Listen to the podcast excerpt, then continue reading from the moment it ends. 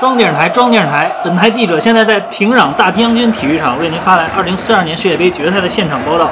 比赛的双方是中国男子足球队对阵加拿大男子足球队。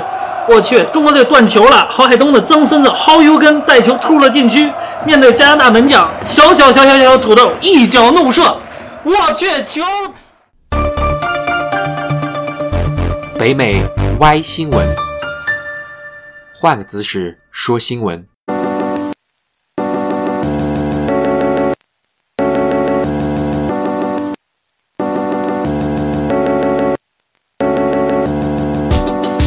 OK，大家好，第一集的 Y 新闻跟大家见面了，我是 Y，我是威廉，我是 Z X。闲话不多说，我们先由科技记者 Z 给大家带来报道。大家好，我是科技记者 Z。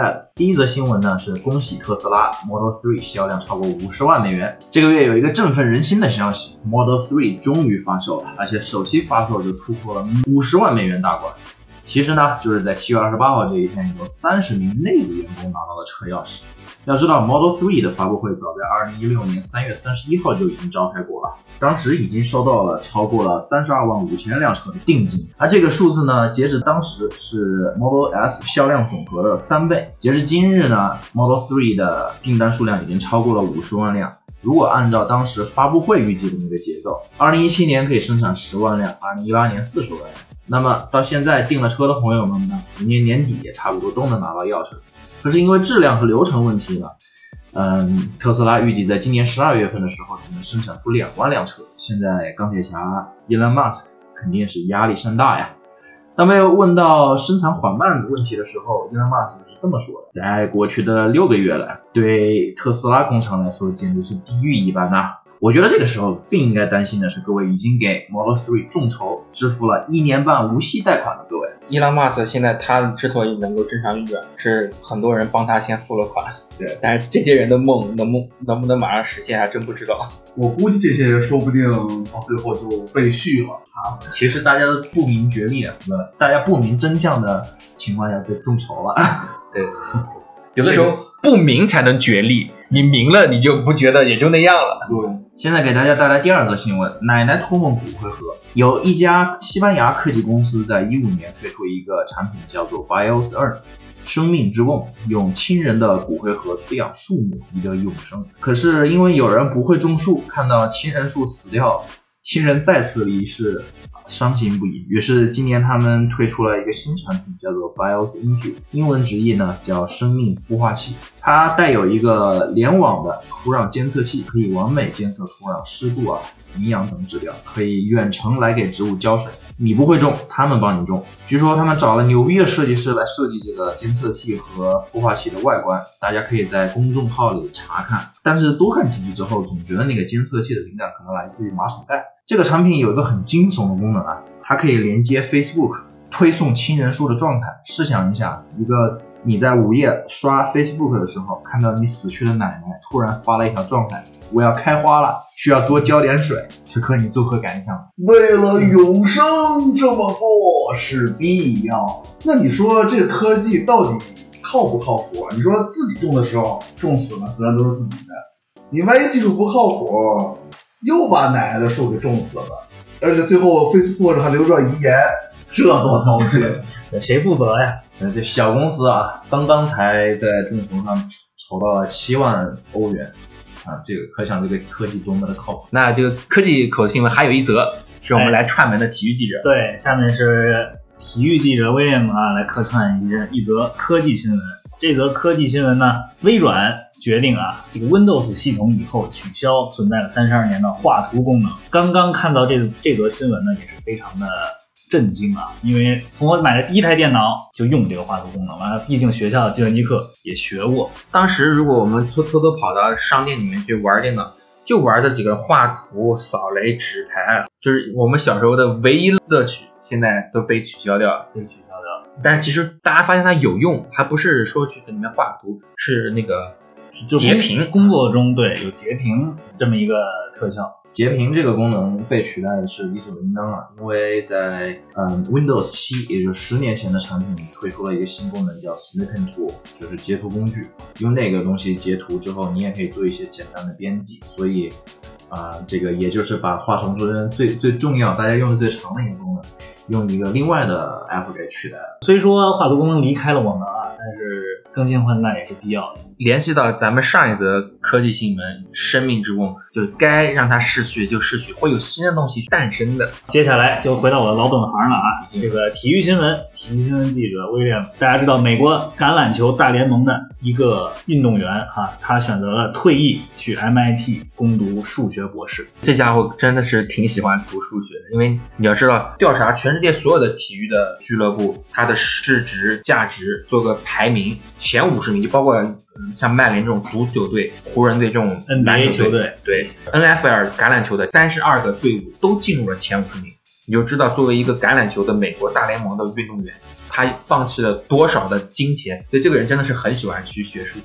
对，一定是放弃哈。对，接收他的这个他的这个导师啊，是在他宾州大学他本科的老师，也是他研究生的一个导师，然后一直带他，一直带他，然后现在还要接收他继续负责他的博士吧，博士学位。怎么说呢？看来打橄榄球吧，不是说只是靠体力啊，只只是很野蛮，这大块头也是大智慧。就是听听众朋友们去打一次，去尝试一下，试一试就知道了。就是跟那些你觉得是只有快手没有脑子的人去对抗几下，你就知道他完全不用身体就可以玩你。基本上就是这样。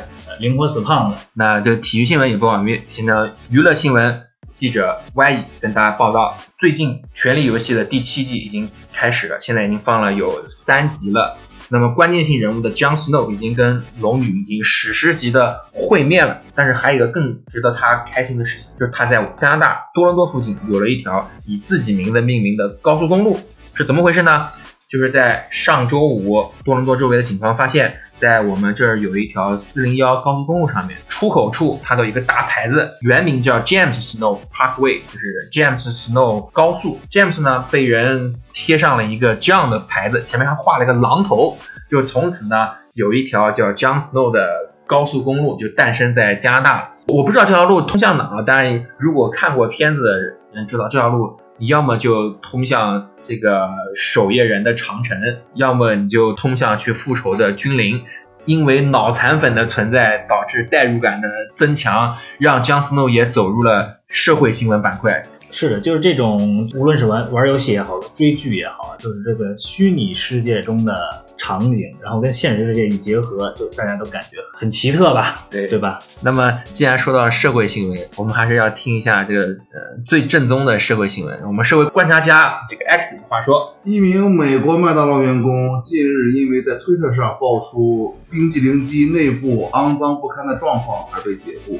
那推特上有相关的照片，如果你们访问我们的微信公众号，也可以看到那些黑绿色的粘稠液体。它是因为就是发了在推特上的这个图片之后，就立马被解雇了。其实麦当劳的规则是这个机器都要定期清理，而这个至少这个店的经理没有这样做。甚至说，当这个员工因为出于对麦当劳的喜爱，愿意义务完成这项任务的时候，仍然遭到拒绝，以为大概是会耽误生意。这样的话，中国多少后厨小二都得被解雇啊！天天看着那种脏乱差。中国人都聪明，所以你看，很多卖猪肉的知道不吃猪肉，很多卖鱼的他们都不吃鱼了。但是有一个问题他们没有想到，就是卖猪肉的还是会去吃鱼，而卖鱼的说不定会去吃猪肉。但有的时候你吃了，你发现没什么事儿。对呀，其实大家就可以想到这一点。很多东西你看见了，你觉得它脏；你觉得它干净的，只是因为你还没有看到内幕究竟是怎么回事。就算你觉得买来生鲜品自己做，免除了烹饪过程中的不卫生，说不定哪天你会看到哦，运输过程有爆出猛料。就算你自己种、自己养、自己吃，那你要先考虑考虑，这个空气和土壤中的重金属污染到底达到什么程度。总之，说让大家宽慰的话，想吃点什么就吃点啥。那现在在加拿大还能吃到什么东新东西呢？哎呀，这个困扰加拿大半个多世纪的入侵生物欧洲绿蟹，最近在食品科学家的努力下，发现可食用，即将被送上餐桌。对此，吃货朋友们再次表达了将泛滥吃到濒危的信心，纷纷表示：“说吧，要把欧洲绿蟹吃成几级保护动物，甚至更有写下决心书，表明了一年吃成国宝，两年吃进教科书，三年吃进博物馆。我就在想，这些去吃绿蟹的人，心里面可能还会有比较高大上的目标。我是为了环保来的，我是为了环保的事业过来吃的。但是这个今年是加拿大诞辰一百五十周年哈，所有的国家公园都是有了这个免费的活动。今年主张这个来捕捞绿蟹的这个活动是加拿大某国家公园，它的收费呢是二十九点三加元每个人。创收嘛其实这是一个创收的项目项目啊。这个同样的玩法呢，欧洲很多地方也都玩过。为了吸引中国的游客，咱们总总是觉得，哎呀，人家外国人脑残，不知道这玩意儿能吃，于是咱们就过去帮帮他们嘛。结果哎，着了他们道了。不过也不好说，有道是请神容易送神难。你国家被欧洲绿蟹入侵，你可以让人把它吃了。你说万一这些吃货吃把绿蟹吃完了不走，谁把他们吃了？开始吃别的了，这国家伙就始料未及了。我们拭目以待。嗯，对，因为嗯、呃牛逼的吃货他是不管什么东西都可以吃进博物馆的。什么什么出征，寸草不生啊！道高一尺，魔高一丈。据说京东和淘宝做活动的时候，这个加拿大就吃不上龙虾嘛。对，那说完咱们国外的吃，再说说国内的吃吧。国内对于转基因食品的安全性仍然不断争议。那崔永元上线大概只有两个月的一个非转基因食品网店叫虎骨堂，最近在崔永元本人声称因为遭受外界巨大压力，遭到了庞大利益集团的报复，而他本人宣布退出。那这个他原话嘛，遭到庞大利益集团的报复哈。他说，因为反对转基因，遭到庞大利益集团的报复。为了避免让朋友和亲人的事业遭到牵连，他本人声明退出。他之前跟科技界那么打、那么斗、那么强烈一个完全一个斗士的姿态，他那个去哪去了？不知道啊，当然有一件事啊，这是要说，它这个网店呢，不像淘宝、京东刚才说的那些店，是你看到什么商品直接花钱去买。它这个网店虽然声称是销售非转基因食品，不过好像只有真正只有一款食品标明了非转基因，而其他的高端商品大概都是市值五倍。而你要想买东西呢，你必须先当他的会员，当会员要先预付五千元的定金先，先加五千，对，慢慢扣。我觉得肯付这五千元的人，应该多半都是看上了崔永元这个大 IP。哎呀，这崔永元大概两个月就退出了，似乎退出的很顺利。不知道这些付了钱的人，他们的退款流程是否也像崔永元退出一样顺利？应该会退，但是我就觉得崔永元说明他的抗压能力还是有极限的哈，不是那种完完全的斗士啊。关键是，直到现在，世界的科学界也没有对转基因是否对人体有害有一个明确的定论。所以说，就是根据每一个人的风险偏好，你可以选择吃或者不吃，没有必要说像一个斗士一样去反对它。更何况，你看，刚两个月就扛不住了，这斗士的战斗力也太差劲了点。他不经常失眠嘛，对，也斗不下去了。这个推广的朋友们建议跟特斯拉的一起啊，找几个靠谱的律师。国内国外一起维权。呃，说到对转基因食品的恐惧，我想到了孙扎的一个漫画《炸年糕》，这里我们把它改编成一个广播短剧，贡献给大家。在一个炸串小摊前，小孩对妈妈说：“妈妈，我要吃炸年糕。老板，来一串年糕，一串蹄筋肉，好的，您的年糕是要用转基因大米的还是非转基因？非转基因大米，没问题。炸年糕的油是要用转基因大豆油、转基因花生油、转基因菜籽油，还是要用非转基因大豆油、非转基因花生油或者非转基因菜籽油呢？非转基因的都行。转基因的芝麻酱还是非转基因的芝麻酱？我推荐您啊，什么都不要加，因为啊，不管什么芝麻油里面的黄曲霉素含量都特别高。那就都不加。好的，那下面是里脊啊，请问您呢是要用常规屠宰的里脊呢，还是用人道主义屠宰的里脊肉呢？”二十多分钟的你问我答之后，好啊，一串非转基因年糕，一串人道主义屠宰的里脊，一共三块钱。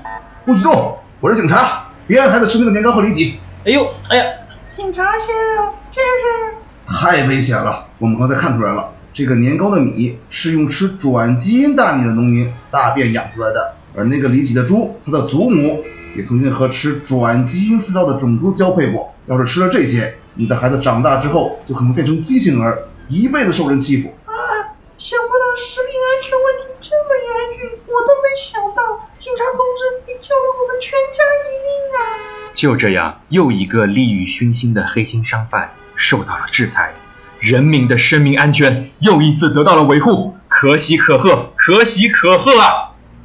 好，今天的这个新闻播送就到这儿，我是娱乐新闻播报者 Y 姨，我是体育记者 William，。我是科技记者在，社会监察者 X。OK，我们下周再见，再见。拜拜拜拜。